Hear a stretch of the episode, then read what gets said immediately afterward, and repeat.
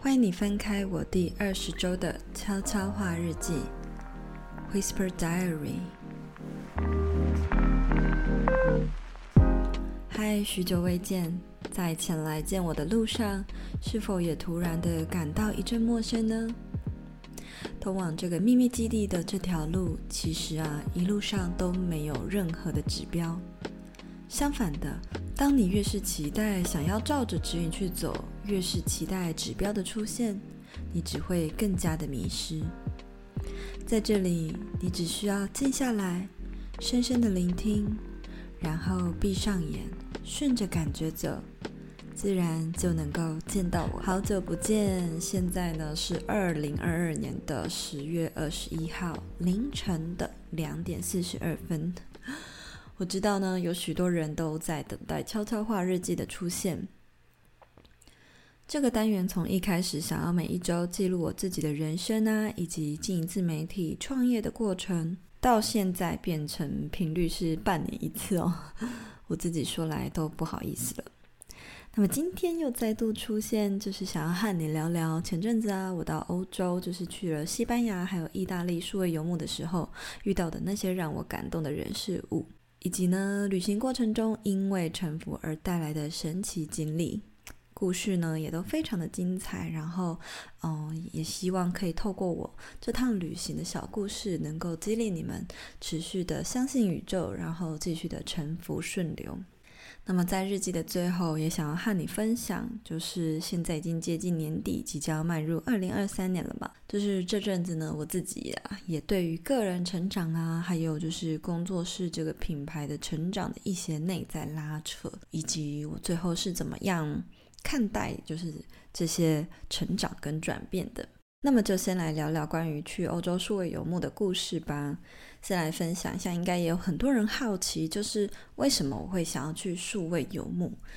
呃，主要原因其实有三个。第一个就是我想要完成在我《你值得更好的梦想》这本书中，我最后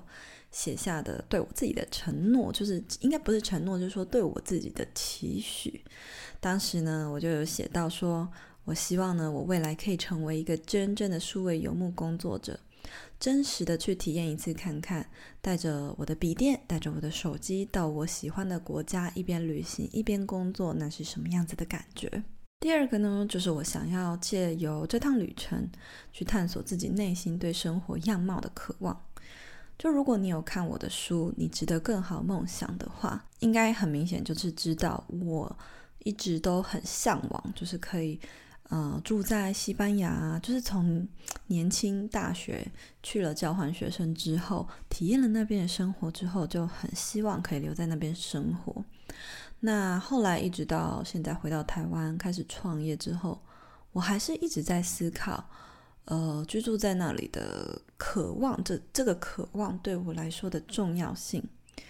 就是现在时间自由，然后地点也自由，不再受像是一般公司上班打卡的这种限制了。以后我到底想要的是什么呢？我希望持续的住在台湾吗？还是我希望居住在西班牙呢？我我真正的渴望到底是什么？所以我想要借由这趟旅程再一次的探索。最后呢，第三点其实也很简单啦，就是因为疫情的关系，闷了两三年。哇，我以前是每一年都一定要出国旅行的人呢，相信你应该也是一样，就是被这个疫情给闷坏了。旅行这件事情在我人生扮演着一个蛮重要的角色，因为我是一个非常期待能够用不同的语言和不同的文化交流的人，而且我也觉得到异地旅行能够适时的激发或者是刺激我对于生活的新鲜感还有热情。所以呢，我是一个不能够没有旅行的一个人。那总之呢，也有人问我说：“那为什么我去数游牧只有一个月啊？为什么我不直接就住在那里就好？”那其实就是因为像我说的嘛，我也不确定我自己是不是真的想要住在那。而我现在回到台湾之后，我也找到我真实的答案。我发现呢，嗯、我并没有很想要长期的居住在国外，然后都不回台湾。我并不想要那样的生活，主要是因为可能。我也认识很多华侨吧。那我自己也历经过，就是在国外一整年，然后一年也只有二十天的假期可以回来台湾的那种思乡的过程。以前就是常年在国外工作，当时呢就觉得很可惜，没有那个时间可以陪伴自己的家人。而现在有了时间自由之后，反而会想要把时间呢留给自己的家人嘛。长期住在那里不是我想要的，反而我比较喜欢偶尔这样数位游牧，然后让我对于这个这些国家或是这些地方保有一定的新鲜感，反而会是我很喜欢的模式。好，那么就来跟你们分享，就是在西班牙呢的安达卢西亚的格拉纳达这个城市呢，遇到了一些很可爱的人事物。那如果你有 follow 我们的下班打给我这个节目，或者是 follow 我的 Facebook，应该其实有的就听我说过这两个故事。Anyway，就是我确实想要在悄悄话里面再分享一次哦。当时呢，在西班牙的第五个夜晚呢、我就来到了最热情的南部安达卢西亚省的格兰纳达这个城市。那这个城市呢，呃，如果以台湾人来说，大家就是非常熟悉的一部韩剧，叫做《阿罕布拉宫的回忆》。这里呢，可以说是我最想要回味的城市之一，因为其实呢，我十二年前呢，还是大学生的时候，到西班牙交换的时候，我就已经有去过格兰纳达旅游。那当时呢，我就被整个山城的美，还有整个阿罕布拉宫的美给震着。甚至呢，也被格拉纳达人的热情给融化。而十二年后回到这里，抬头望见阿罕布拉宫的那一刻，我仍然就是心跳不已。那一瞬间，我真的体会到什么叫做被一个景色美哭。我当时真的是感动到快要哭出来的那种。格拉纳达算是我那一个月的旅程，呃的第二个。抵达的城市，所以后面的城市我都觉得好像赢赢不过它的感觉，就是美成这样。我只是看着它呢，就也心满意足，然后充满宁静和疗愈的感觉。而那一个美呢，不仅仅局限于格拉纳达这个城市它的样貌，更多的是格拉纳达当地人的呃热情，也是我最喜欢，然后最舍不得，然后最感动的一点。在他们身上呢，我可以看到呃当地人的一些生活哲学。先让我说说这些故事，然后呢，最后再跟你们分享我在他们身上呢学到了什么。第一个呢，就是我们一开始是搭火车抵达，从马德里到这个格拉纳达。那来接我们的计程车司机呢，他非常敬业，就他不仅仅是提早来等待。然后呢，一进来见到我们就超热情，跟我们打招呼，甚至呢就是帮我们提行李。当然，这就是他应该做的嘛。这就算了，就是抵达在车上还为我们准备好冰水，因为大家知道，就是西坝南部呢，在我去的那个月份，刚好是一个超级无敌热的夏天，就大概四十到四十二度左右。他非常贴心，还帮我们准备冰水，然后还帮我们去那个旅游旅客中心，因为旅客中心他来接我们的那个时间刚好是正在午休，然后他就提前去帮我们拿了很多旅游指南，甚至他还从就是那个预定司机 pick up 的 app 后台看到我个人资料有写到说，我一般旅行很喜欢去瞭望台，那他呢还。特地开车就说，那诶，我有看到你很喜欢去那个瞭望台哦，所以呢就特地开车带我们去绕绕。就是曾经住在墨西哥的我们，一度就警觉，想说他会不会是想要多收钱呢，还是是想要小费啊？但其实回过神来，诶，没有，他完全没有要跟我们多收钱或多要小费。沿路上呢，甚至还。呃，经过很多地点，或者是店家，或者是一些他熟悉的一些雕像之类的，他还会刻意放慢速度呢，为我们讲解整个城市的历史，还有整个街道的脉络。我就心里超级不好意思，我就想说，哎，大哥，我们订的是计程车司机，不是导游呢，搞得我都有点不好意思了。那我就问了司机哈，我就问他说，哎，司机大哥，你是念历史系的吗？你怎么什么都知道？然后他就回答我说：“我是念计程车系的，这是我的工作，我本来就应该要知道。”第二天夜晚呢，我们就来到呢这个格拉纳达最热闹的一条酒吧街。从坐下来的那一刻，服务生大哥就超级热情的介绍，看到周围呢还有超多客人需要他，其实我就也呃不好意思耽误，所以呢我就跟他说：“诶，我们其实看得懂西班牙文，没关系，你可以慢慢来，我们自己看就好。”那这个服务生大哥就回答说：“没关系，没关系，这是我的工作，有什么需要就尽量告诉我。”然后呢，他又充满热情的笑容呢，跑来跑去服务每一桌的客人。哇，那一条街呢，我印象还很深刻。那时候是非常晚，然后也是他们店里生意最好的时候。可是呢，他并没有因此因为客人一直需要他而觉得不耐烦啊什么的，反而呢非常积极，然后也带着笑容服务每一桌人。所以其实不止这两位格兰纳达人，我们遇到的每一个当地人，还有就是一些店员。都是如此认真对待自己正在做的事情。他们呢，肯定自己从事的职业，对自己的工作保持高度的热情。说实在的，这位司机他也可以当一个只会开车的司机；这位服务生大哥他也可以选择当一个只会端盘子、只会点菜的服务生。可是呢，他们却选择了另一种更认真的生活方式，不仅仅是认同自己所贡献的价值，也非常认真呢，将那些他人觉得不起眼的小事呢，把它做到最好。我们可以看到，回过头来，嗯、不只是台湾了，当然，我相信有很多地方的人都是。很多人呢都会怨叹自己的生活不够好啊，或者是怨叹自己在做的工作好像不是那么的重要，于是呢就决定不要认真的去做这些事情，然后再反过来抱怨自己的工作，抱怨自己时间不够。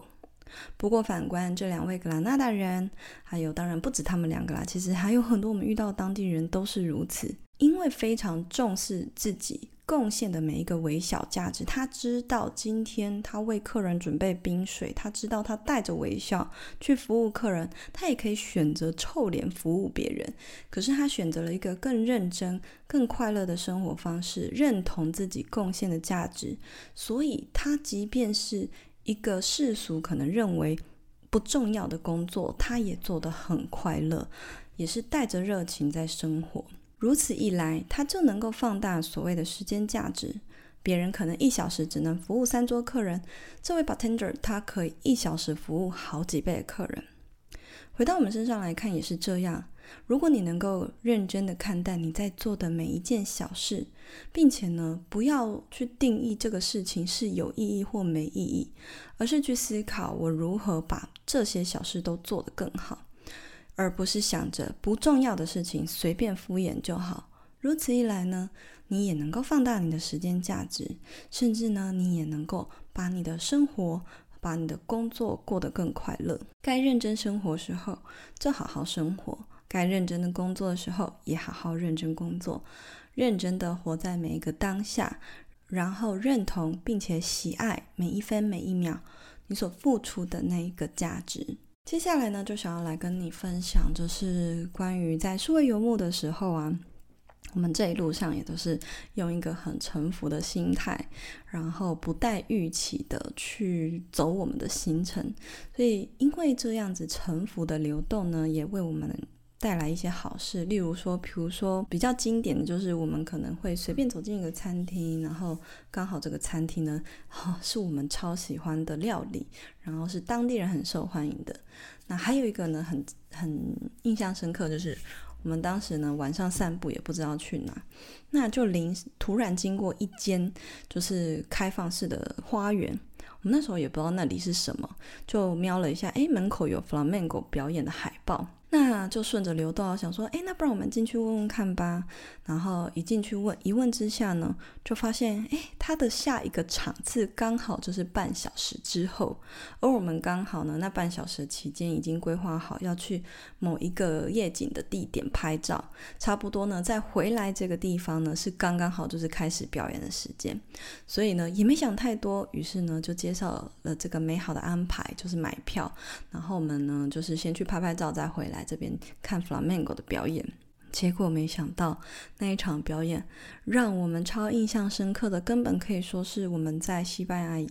以来就是看过最好的、最值得的、值回票价然后最厉害的佛朗明哥表演。还有一些还蛮神奇的事情，比如说我们就是去停车场停车的时候，就有一次停完车，然后我们准备要牵车，结果呢，派大呢他就找不到那个车子在哪里，就一直很紧张啊，他就一直很紧张，在楼梯间走来走去，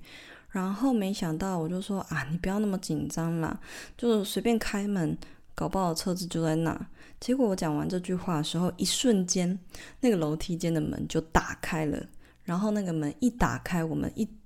马上望出去看出去，就看到我们的车，所以就是也超扯的。反正城府总是会遇到好事。另外还有一个印象很深刻的事情，就是我以为我买错车票，结果没想到却搭对车的故事哦。其实我们在安排这个行程的时候，中间有很多点到点之间，就是在意大利之的一些城市之间呢，我是没有在台湾这边先事先买好票，就我都一直抱持一个心态，就是想说，反正到时候到意大利再买就好了。嗯，那时候我们就是要从意大利的热内亚到佛罗伦斯，要买这个火车票。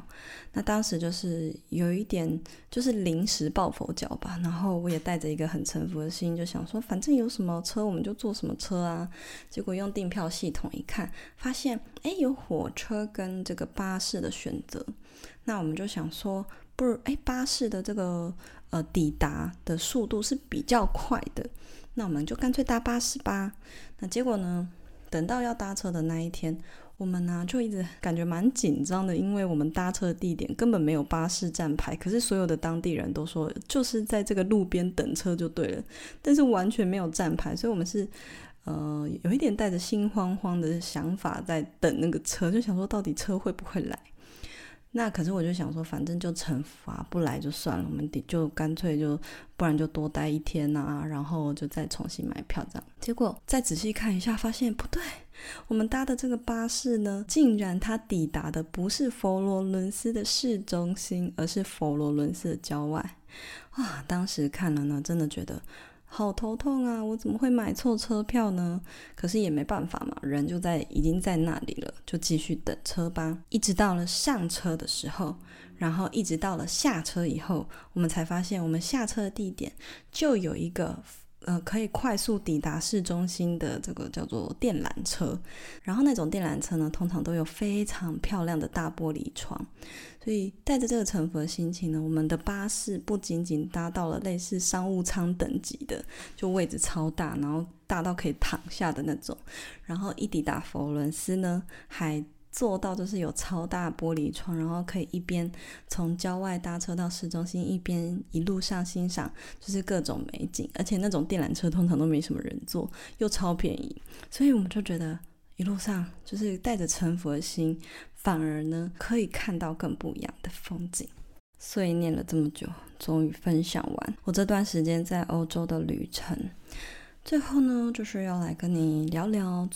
就是近期啊，如果你有 follow 我的 Instagram 的话，应该就不难发现，我前阵子就是沉淀了一下，几乎呢没有发现动，然后我也很久没有发贴文了，因为现在就是接近了年底嘛。我其实从不知道什么时候开始，也许就是学了瑜伽以后，就一直觉得内在有个声音，似乎就是在呼唤我，要我呢走向身心灵这条路。那我也感受到我灵魂的渴望。所以上一篇悄悄话日记就有说到，当时的低潮是有点想要抛开现在在做的事情，然后去踏入这个圈子这个领域。不过呢，一直到现在，就是现实层面的我，其实就也一直以来都是蛮纠结，就是我会想说，诶，我真的一定要二选一吗？我是不是真的得舍弃原本就组建建构好的这些事业体，然后我才能够。获得我想要的自由，或者是去贡献我认为更大、更美好的价值。那甚至我就也想过，是不是我就干脆不要当行销顾问了，我就去当瑜伽老师吧。我这个想法出现的时候呢，我都非常惊讶，因为从一开始我去师资培训的时候，我根本那时候完全不想当瑜伽老师，我只是觉得我想要提升自己而已，只是。而且在工作层面，我只想要好好的当顾问，然后非常惊讶，就是到现在我竟然有这样子的想法上的转变。但其实呢，明明很久以前我就已经开始思考，要在年底年初的时候和线上课程平台合作，然后想要一起来培育啊，并且壮大这个讲师的市场。也就是说，之后我会想要推出呃，培训更多人拥有演讲。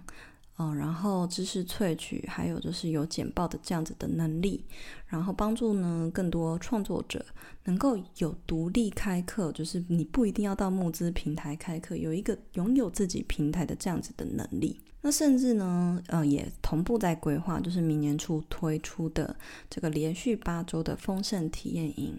就它也是一个一系列，呃，想要带大家从内在，然后到。从回到生活去实践的一个呃身心灵提升的体验营，我就一边规划呢这个年底到明年的活动和目标，却一边矛盾着。可能就是因为历经这样的自省阶段，于是呢，呃，近期就是很少发文。不过呢，就在今天早上，啊、呃，应该说昨天早上，我做完身份转化的冥想之后，我似乎就醒觉了，就觉得说我何必一定要。二选一呢？我小朋友才做选择，我问两个都选嘛？就是我也可以很很认真的做一个顾问，我也可以很认真的成为一个别人的心灵导师。我知道我自己这个内在拉扯是来自于某一部分的自私，因为我知道成为瑜伽老师对我而言其实比较轻松。嗯，我其实只要嗯，随着心的流动，然后去教瑜伽，然后去分享更多身心灵层面的东西，对我而言来说，其实比较轻松。但是呢，一方面来说，其实照顾不了更多人更接地，或者是更接近他们工作或生活需求的层面。就是身心灵这个东西，它是可以提升我们的心智嘛，照顾我们的心灵层面。但是行销啊，或者是个人品牌啊，这个部分，我当初的渴望就是帮助更多不快乐的上班族，能够透过个人品牌实践多元的价值嘛。那如果我舍弃了这个，好像就没有办法帮助更多人在生活或者是实际生存的层面获得一个易解决的方案。所以呢，为了大家，我决定呢，还是两个都坚持的做下去。那么呢，就也请你们敬请期待接下来年底年初我们的活动吧。如果你不想要错过的话，也记得要 follow 我的 Instagram 哦，因为第一手的消息我们都是透过呃 Instagram 来发布的。